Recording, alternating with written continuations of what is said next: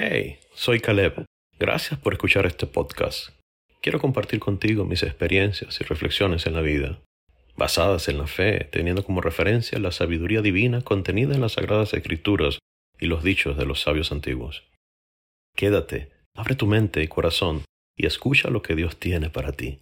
Llegó la hora de una taza de fe.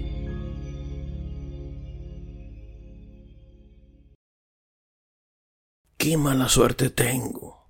Wow, si tienes mala suerte. ¿Qué es la suerte?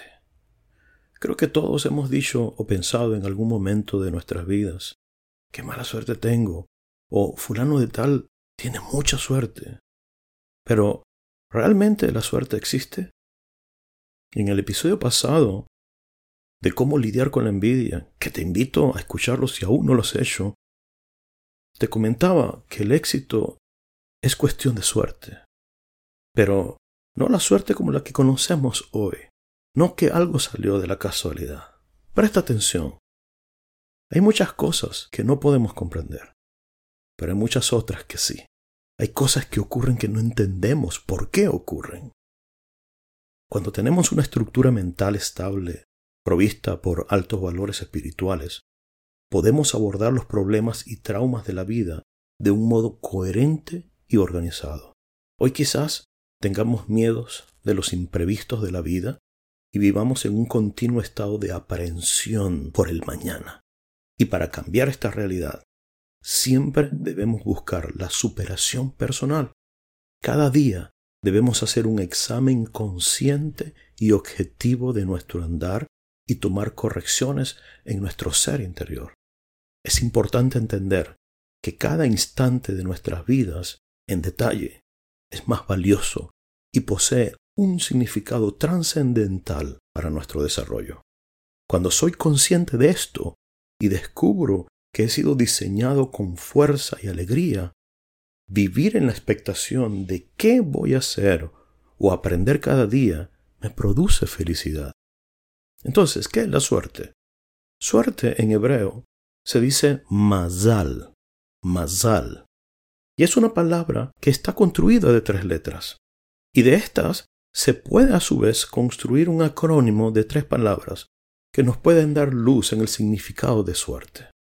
Estas palabras son makom, que significa lugar, zman, que significa tiempo, y limut, que significa enseñanza.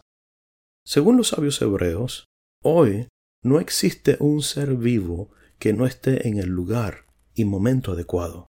Inclusive, si son momentos dolorosos o de sufrimiento, tú estás en el lugar y momento adecuado para ti y para el mundo. Y de ese momento, nosotros debemos aprender lo que nos engrandece.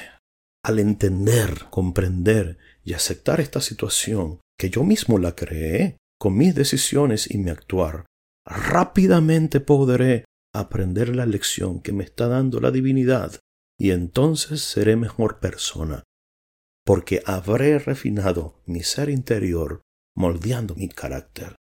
Entonces, ¿qué es la suerte? Es el reflejo de mi ser interior.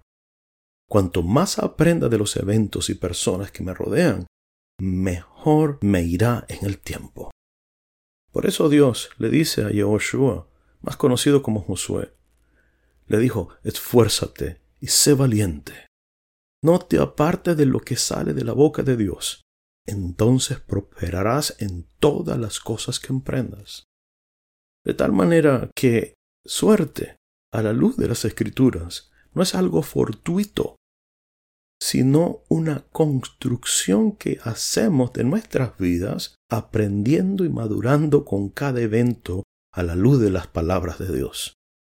Así construimos un puente, un canal, construimos un conducto por medio del cual fluya la bendición o la corrección de Dios para mí. Mi amigo, mi amiga, no podemos permitir que nuestra vida sea regida por el azar, sino que debemos fundamentar nuestro accionar en las palabras sagradas de la divinidad y hacerlas realidad en nuestro día a día. De esta manera construiremos un camino de éxito. Cuando cambias tu estructura mental, elevas tu conciencia y esto traerá como consecuencia mejores decisiones y mejor manera de reaccionar ante situaciones que aparentan adversidad, llevándote al camino del éxito con buena suerte, con buena masal, con la bendición de Dios.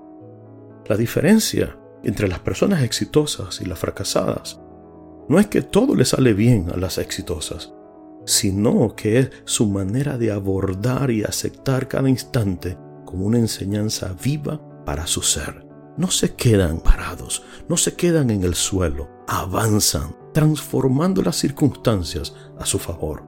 Conviértete tú en un discípulo permanente de la vida, en un hijo obediente de Dios, y toma cada uno de esos momentos alegres y los no tan alegres y aprende lo que Dios te está enseñando. Camina, Kadima.